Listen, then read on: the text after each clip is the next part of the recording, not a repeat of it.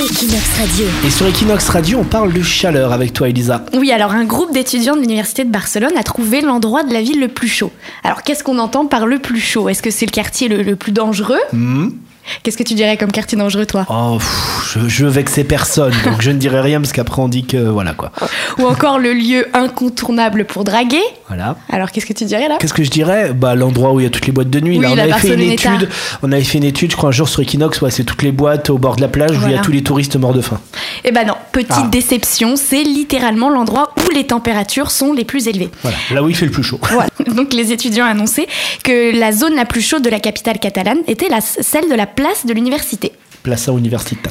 Alors une différence qui peut aller jusqu'à 7 degrés de plus que les autres quartiers. Ce phénomène est dû à la nombreuse activité humaine, c'est-à-dire les voitures ou encore le chauffage, mais aussi la capacité des matériaux de, constru- des- de construction à stocker la chaleur. Cet effet d'îlothermique se produit souvent en automne ou en hiver. C'est à ce moment-là qu'on note cette différence de température dans la ville. Et selon les experts, cela pourrait augmenter le nombre de maladies et même le taux de mortalité. Et malheureusement, les personnes les plus touchées sont les personnes âgées. Equinox Radio. Equinox Radio.